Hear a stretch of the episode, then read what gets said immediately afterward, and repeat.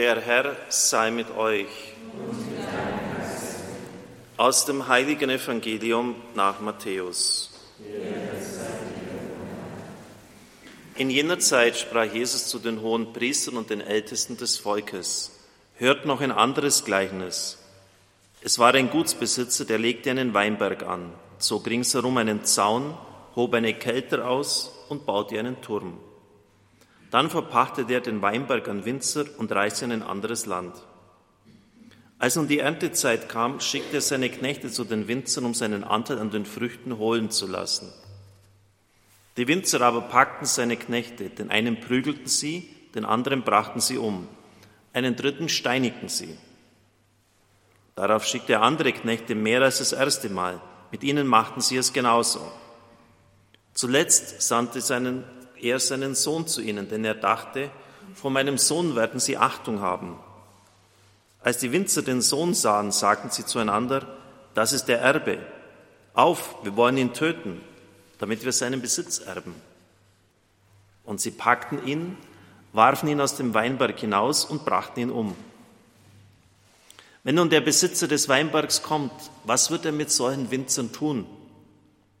Sie sagten zu ihm, er wird diesen bösen Menschen ein böses Ende bereiten und den Weinberg an andere Winzer verpachten, die ihm die Früchte abliefern, wenn es Zeit dafür ist. Und Jesus sagte zu ihnen, habt ihr nie die Schrift gelesen? Der Stein, den die Bauleute verworfen haben, er ist zum Eckstein geworden. Das hat der Herr vollbracht, vor unseren Augen geschah dieses Wunder. Darum sage ich euch, das Reich Gottes wird euch weggenommen und einem Volk gegeben werden, das die erwarteten Früchte bringt. Als die hohen Priester und die Pharisäer seine Gleichnisse hörten, merkten sie, dass er von ihnen sprach. Sie hätten ihn gern verhaften lassen, aber sie fürchteten sich vor den Leuten, weil alle ihn für einen Propheten hielten.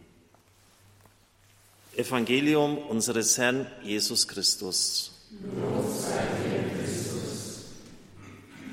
Liebe Brüder und Schwestern im Herrn,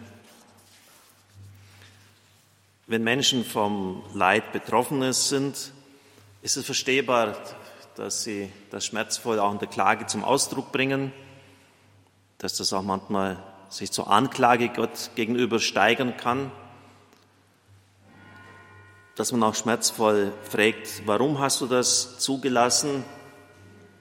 Aber es ist manchmal schon erstaunlich, dass gerade auch Christen offensichtlich nie etwas von der Kreuzesnachfolge gehört haben. Oder wie es beim Apostel und Evangelisten Lukas heißt, dass man täglich das Kreuz tragen soll. Und wenn sie es dann trifft, sind sie restlos überfordert damit. Und gar nicht so selten schmeißt sie den Bettel hin und sagen, ja, wenn das jetzt passiert, wenn mein Kind stirbt, wenn ich einen Schlaganfall bekomme, wenn ich Krebs habe, irgendeine Herzschwierigkeit und der liebe Gott hilft mir nicht und was Böses habe ich sowieso nicht getan, dann höre ich auf zu glauben. Dann muss man wirklich sagen, war dieser Glaube, auch wenn es menschlich verstehbar ist, so zu reagieren, nie sonderlich tief. Muss man schon vorsichtig sein.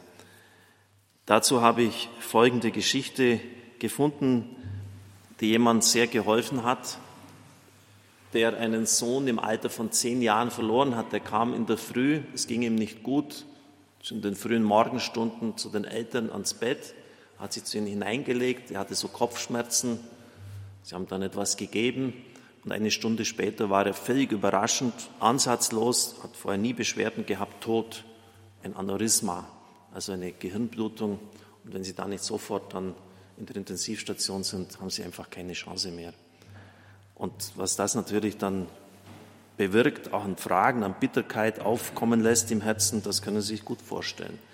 Und diese Person hat gesagt, eigentlich nur die folgende Geschichte, die ich Ihnen jetzt vorlese, hat ihm irgendwie Trost gegeben. Der Autor ist, wie gesagt, nicht angegeben. Ich habe es gefunden in dem Buch von Peter Hane, Leid, warum lässt Gott das zu? Am Ende der Zeiten versammelten sich Milliarden Menschen vor dem Thron Gottes. Die einen schauten ängstlich in das gleisend helle Licht, andere kümmerte das alles nichts. Sie stehen in Gruppen zusammen und diskutieren hitzig miteinander. Sie haben nur ein Thema. Wie kann Gott das Leid zulassen, das die Menschen jetzt im Lebensrückblick aufgehäuft sehen? Wie kann er über uns zu Gericht sitzen? Hat er denn jemals leiden müssen? faucht eine alte Frau mit schneidender Stimme. Sie zieht ihren Ärmel hoch und zeigt auf die eintätowierte Nummer eines Konzentrationslagers. Ein farbiger junger Mann öffnet aufgeregt seinen Hemdkragen. Schaut euch das an, fordert er die Umstehenden auf und zeigt seine Wundmale am Hals. Male eines Strickes. Gelüncht haben sie mich, nur weil ich schwarz bin. In Sklavenschiffen haben sie uns verschleppt. Soll das ein Gott der Liebe sein? Überall kommt jetzt ärgerliche Stimmung auf und jeder richtet seine Klage gegen Gott. Das soll ein Gott der Liebe sein? Wie gut hast du es doch, Gott, sagen sie. Wie gut hast du es in deinem Himmel in all der Schönheit. Bei dir gibt es keine Tränen, keine Angst, keinen Hunger, keinen Hass und kein Leid. Aber wir, kannst du dir überhaupt vorstellen, was wir als Menschen alles erdulden mussten? Was es heißt, Leid zu tragen und Tränen zu weinen? Schließlich führst du Gott durch ein behütetes und beschauliches Dasein. So reden die Leute um den Thron Gottes. Und plötzlich hat jemand eine Idee. Wir sollten Gott den Prozess machen. Wir sollten Gott verurteilen. Jede der Gruppen wählte sich einen Sprecher. Da ist ein Jude, ein Schwarzer, eine uneheliche Tochter, ein Unberührbarer aus Indien, ein entstellter Leprakranker, ein Bombenopfer, ein Gefolterter aus den Arbeitslager Sibiriens. Sie alle diskutieren aufgeregt. Dann sind sie sich mit der Forderung der Anklage gegen Gott einig. Bevor Gott das Recht hat, über uns zu Gericht zu sitzen, soll er erstmal ertragen, was wir Menschen auf Erden an Leid erdulden mussten.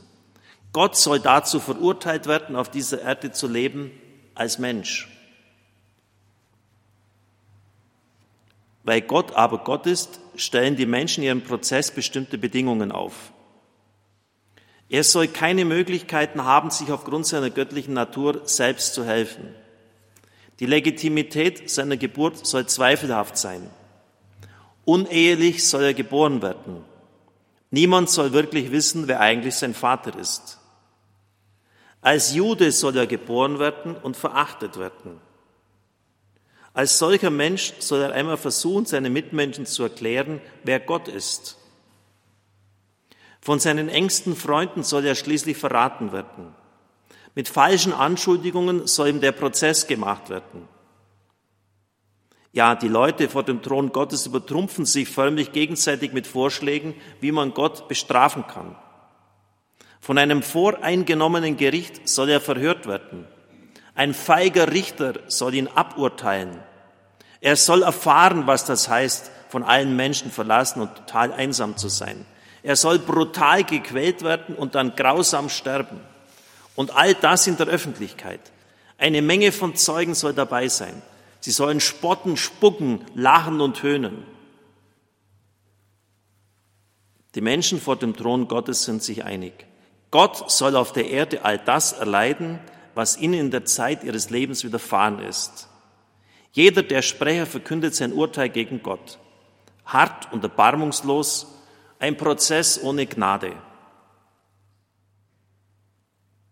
Und während ein Urteilsspruch nach dem anderen vorgetragen wird, geht plötzlich ein Raunen durch die Menge. Als der Letzte sein Urteil fällt, wird es ganz still. Eine Stecknadel könnte man fallen hören. Plötzlich senken alle, die Gott so grausam verurteilt haben, ihre Köpfe. Jedem ist klar, Gott hat die Strafe ja schon längst auf sich genommen. Das Urteil hat er ja schon längst getragen. Gott ist kein Gott der Pracht. In einem ärmlichen Stall wurde er geboren, unehelich. Die Menschen haben ihn verkannt, verlacht, verspottet und schließlich verurteilt. In seinen letzten Stunden war er einsam, wurde gequält und gemartert.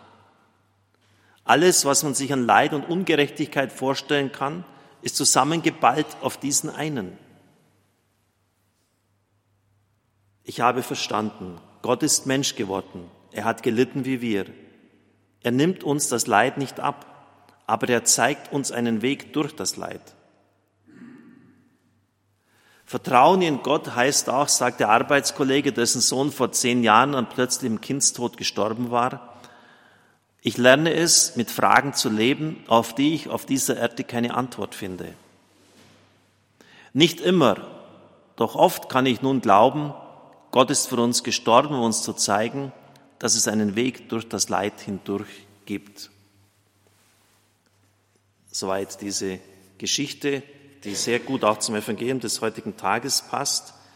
Welcher verrückte Weinbergbesitzer würde denn das tun, nachdem jetzt die Pächter schon eine ansehnliche Gruppe von seinen Knechten gelüncht haben, noch seinen eigenen Sohn schicken? Es gibt so diese Verrücktheiten Gottes, über die wir mal im Evangelium ein bisschen nachdenken sollten. Welcher Verrückte würde denn 99 Schafe in der Wüste zurücklassen, um das eine zu suchen? Was ist, wenn ein Wolf, ein Räuber kommt und die 99 raubt?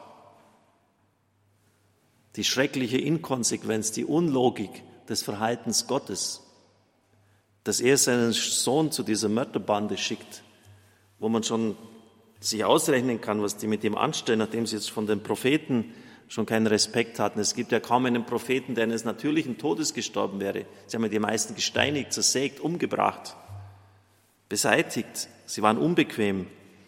Und Gott hat ja gesehen, wie weit sich die Menschen in der damaligen Zeit, auch sein auserwähltes Volk, hinweg entfernt hatte durch Eigenmächtigkeit, durch eigenwillige Auslegung des Alten Testamentes von dem, was er eigentlich gewollt hat. Er hat ja ahnen können, wie schwierig das sein würde, das wieder in das richtige Gleis zu bringen. Und trotzdem hat er seinen Sohn geschickt. Trotzdem. Ich würde mir von Herzen wünschen, dass es auch Ihnen, weil ich weiß, dass es auch etliche darunter gibt, die sehr gut in der Anklage sind, diese Geschichte zum Heil wird oder zumindest Nachdenklichkeit erzeugt. Amen.